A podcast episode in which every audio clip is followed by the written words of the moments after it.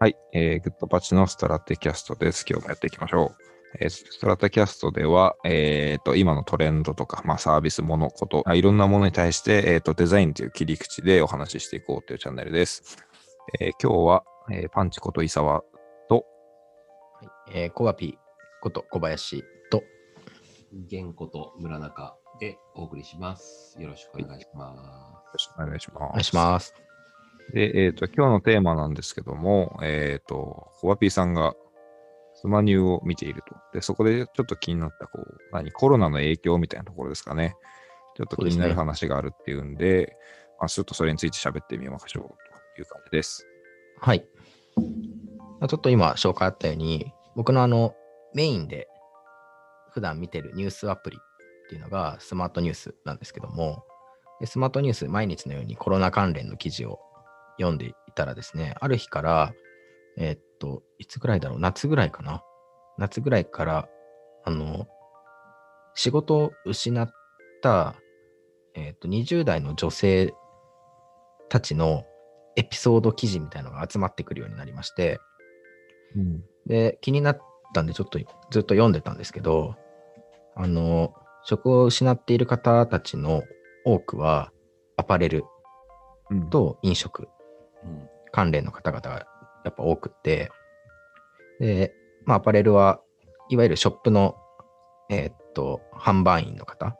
で、あの、飲食だとレストランのウェイターの方とかが多いんですけど、で、その方たちが言うには、えーっと、まあ、その、社会に出てから数年間、私は、えーっと、服を売る経験しかしたことがないということをおっしゃっていて、だから、えーっと、今働いているお店を解雇された後も、服を売る仕事を探すと。なんだけども、もうそういうニーズは、えっ、と、企業にはなくって、うん。まあ、販売員の募集がないっていうことですね。うん。だから仕事がないんですっていう。だからもう貯金を切り崩したりとかして今生活をしていますっていう話なんで、だったんですけど、で、まあ、その記事の結論にはですね、でもう仕事がなくて仕方がないから、もう夜の世界に飛び込むことに決めましたみたいな、そういううんレポートが紹介されていて、うん。あ、そうなんだっていうのを僕は積み重ねて、その記事をずっとちょこちょこ見てたんですけど、そまあ似たような記事結構多くてですね、そういうの読んでたんですけど、うん。である時なんかちょっと違和感を感じてみみんなそうなのかっていうふうにだだんだん分かってくるようになって、うんでなんていうかなその他の選択肢ってないの考えられないのっていうのはちょっと僕の中で感じるようになったんですね。うん。で例えばそのアパレルファッションだと、まあ、有名な方だと MB さんファッションブロガーの MB さんなんかは、えっと、ご自身でファッションのに対するブログを書いたりとか、うんご自身のブランドを D2C でやってたりとか、なんかオンラインサロンみたいなのもなんかあるんですよね。ちょっと僕はあんま詳しくないんですけど。みたいなところで、えっと、自分のそのファッションに対する知識とか、持っている感覚を、えっと、スキルにして、えっと、まあ、商商売っていうのか、ビジネスをされている。うん。から、服を売ったことが、あ、ふしか経験がないっていうのは、ちょっと過小評価なんじゃないかなって僕は思ってるんですね、その販売員の方々。うん。うん。服を売る売ったことしかないっていうのはちょっと言いようというか、うん。あの一連のプロセスってすごくこう、なんていうかな、価値のあるものが詰まっていると思っているので、まあお客さん見て、えーっと、その方のなんか特徴とかを判断して、コミュニケーションをとって、自分のショップの中におすすめのものをキュレーションしておつお伝えする。で、えっと、そこで、なんていうかな、エンゲージメントを高めて、また来てもらう。みたいな、すごくこう、なんていうかな、顧客し視点だし、うん。まあ、すごく僕らのやってるデザインみたいな活動にも通ずる部分って結構あるなっていうふうに思うので、なんかその、身の振り方というか、仮にその職場での仕事がなくなってしまったとしても、うん。何かこの培ってきた経験をスライドさせることによって、うん。なんかその夜の世界に飛び込むだけじゃなくて、まあそれはそれで、そういう仕事も、なんかいいとか悪いとかっていう話ではないんですけど、うん。うん。スライドさせることによって他の選択肢を見出すってことってなんかできないのかなっていうふうにちょっと最近感じたっていうのが僕のエピソードです。うん。うん。なんか今聞いててふと思い出したんですけど、地元の友達がずーっとアパレルの販売員やってるあの女の子がいるんですよ。うんやってた女の子がいるんですけど、うんで、その人は、まあちょっと仕事のトラブルとかもいろいろあって、まあコロナの前にちょっと転職をしたんですよ。で、何に転職したかっていうと、ブライダル関係の仕事に就いたんですね。要はプランナーみたいな感じ。全然プランニングなんてしたことなくて、あの、スキルって言ったら、まあ正直ゼロベースみたいな感じなんだけども、ちょっとこの仕事楽しそうだからやってみたいと。で、その、アパレルの仕事と何が共通してたかっていうと、やっぱり今、コバピーさん言ったような、あの人に提案する、で、人に喜んでもらうみたいなところ、そこはもう単純に共通していて、やっぱりその手段ってアパレルだけじゃないなっていうので、ブライダルに行った。っていう人がいるんですよ。なんか、それって本当結構無意識的なのかもしれないけど、頭の中で自分のなんか棚卸し、スキルとかやりたいことの棚卸しをして、なんかフレームワークに当てはめてみて、アパレルとかブライダルっていうのはあくまでも手段の一つでしかなくて、自分はあの人に何かを提案して喜んでほしいみたいな、多分そういうマインドになってシフトチェンジできたんだなっていうふうにうん。うん。思ったんですよね。うん。うん。だからなんか、そう、アパレルしかやったことないからアパレルにとか、なんか、ブライダルしかやったことないからブライダルにじゃなくて、その自分の、なんだろう、まあ目的思考っていうとちょっと違うのかもしれないけど、その共通項をうん。探して、なんか違うところに飛び込むっていう選択肢は大いにあるなって思ってるな。で、もう一つ多分大事なのって、その、じゃあブライダル、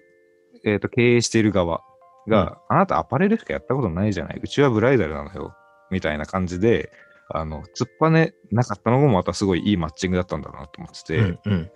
ぱり企業側もあなたはアパレルしかやったことないけど人が喜ぶ顔見たいのね、みたいな多分そんなコミュニケーションがあって受け入れたんだろうなって思うから、うん。だから、個人の意識で、うんと、一方的にアプローチかけるだけじゃなくて、やっぱり企業側もちゃんと柔軟に受け入れるような、なんかそんな世界になると、こういうコロナ禍でも、うん。あその仕事を失って苦しいみたいな人っていうのはやっぱりへ少しでも減るのかなって、そんな気はしてますね。そうですね。うん。確かに。なんかそこは単純に失業したからうん、どうのこうのっていう話というよりかは、うなんか仕事に就いた時の自分の成長だったり、モチベーションっうんていうところにフォーカスすると、そういう話ってすごくいいなっていう気がしますね。うんうん。うん。こう、転職を何度かして、グッドパッチにたどり着いてきているメンバーが多いというか、この3人は転職あの中途採用組なので、うん。なんかゲン、ゲンさんどんなエピソードがあります？そのなんかスライド、キャリアスライドみたいなところで。僕は新卒で広告制作会社にディレクターで入って、で、まあそのまま3社ぐらいをキャリアアップして経験してきたみたいなところなんですけども、まあ最初はなんか言葉を書くっていうことしかやってなかったんですけども、でもそれだけじゃやっぱ仕事にならないんで、今度お客さん先に行って話すうん。かも必要になってくるし、でさらに企画書も自分で作るっていうスキルも必要になってくるし、でさらに言うと顧客を開拓するっていうところまで自分の仕事になってくるし、うん。みたいな感じで、まあ、どんどんどんどんこう自分のスキルが太っていくみたいな、うん。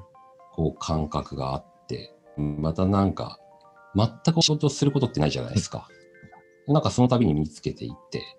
みたいな感じでいったんですけど、やっぱてっぺんが見えちゃうんですよね。こう、広告を作るだけみたいな立場でいると、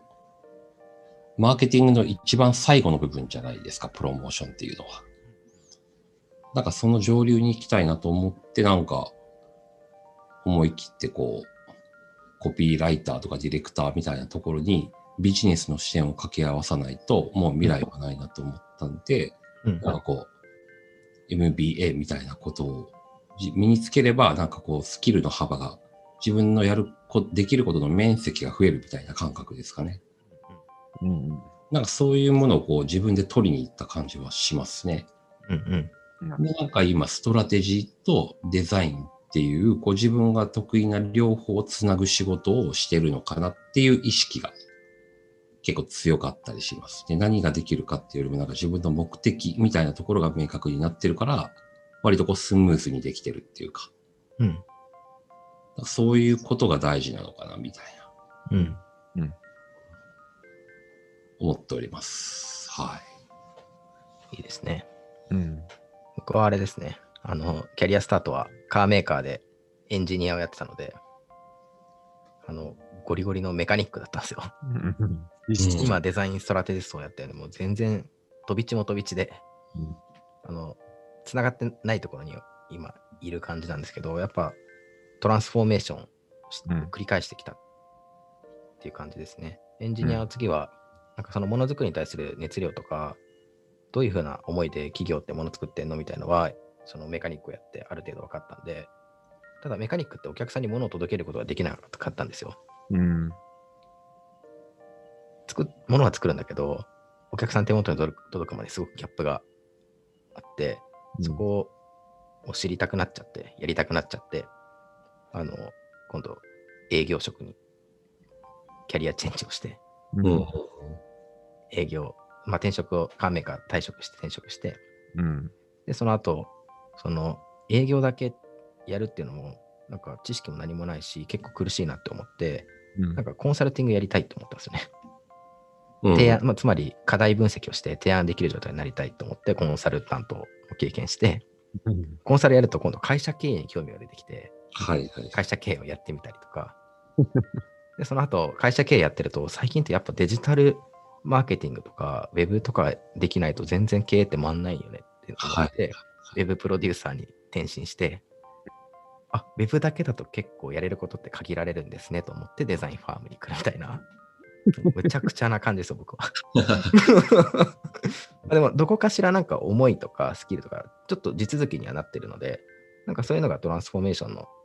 うんなんか、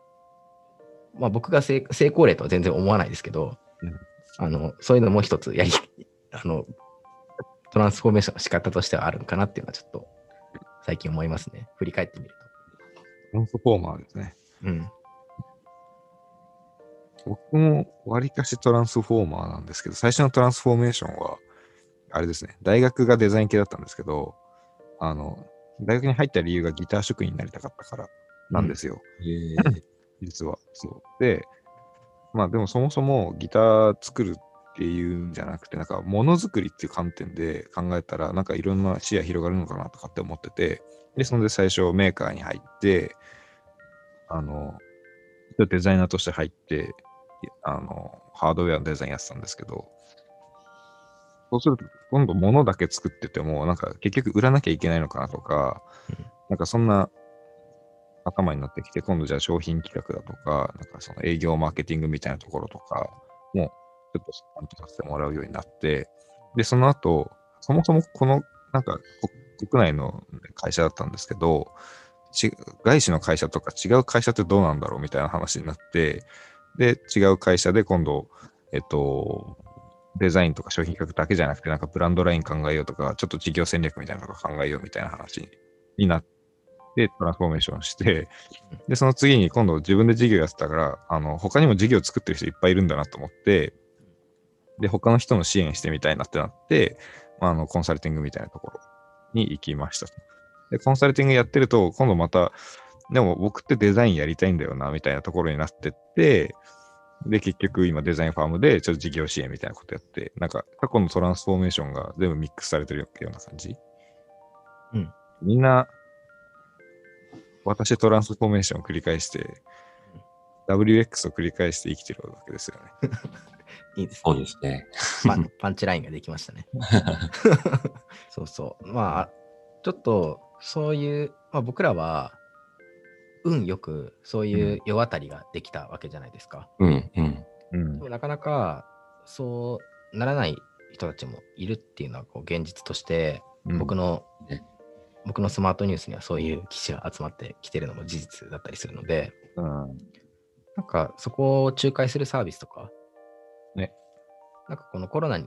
コロナウイルスのこの影響によって、その人材紹介であるとか、うん。その転職市場のあり方っていうのは結構変わっている気がするので、うん。なんかこの、今取りたい人っていうよりかは、うん。えっと、もう少し長期、中期、長期の視点で、えっと、カルチャーフィットであるとか、うん。将来こういうふうに育ってほしい人みたいな、うん。うん。そういう視点で、なんかと、もうちょっとこの採用市場っていうのは盛り上がっていくと、なんかこのアフターコロナの時代にあったうん。人材市場っていうのがまた新たにちょっとスライドして確立されたりするのかなっていうのはちょっと感じたりしますね。うん、いや確かにそうですね。なんか今、3人の、あの、まあ、キャリアっていうか、トランスフォーメーション履歴うん。言って、やっぱり言うても、できない人って、我々は結構運が良かったっていうのはすごいあると思ってて、うん。運に生かされてるみたいなところは大いにあるなと思うので、なんかその運じゃなくて、ちゃんとシステムでその辺カバーできるようなうん。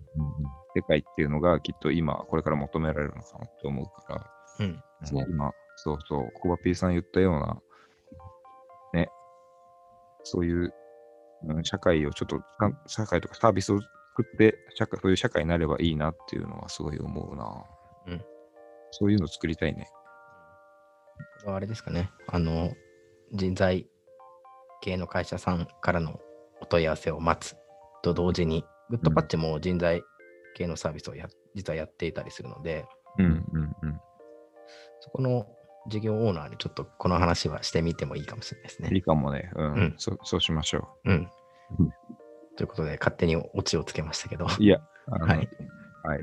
い。いい感じにまとまったところで、はい。じゃあ今日は以上かな。うん。どうもありがとうございました。はい。ではまたお会いしましょう。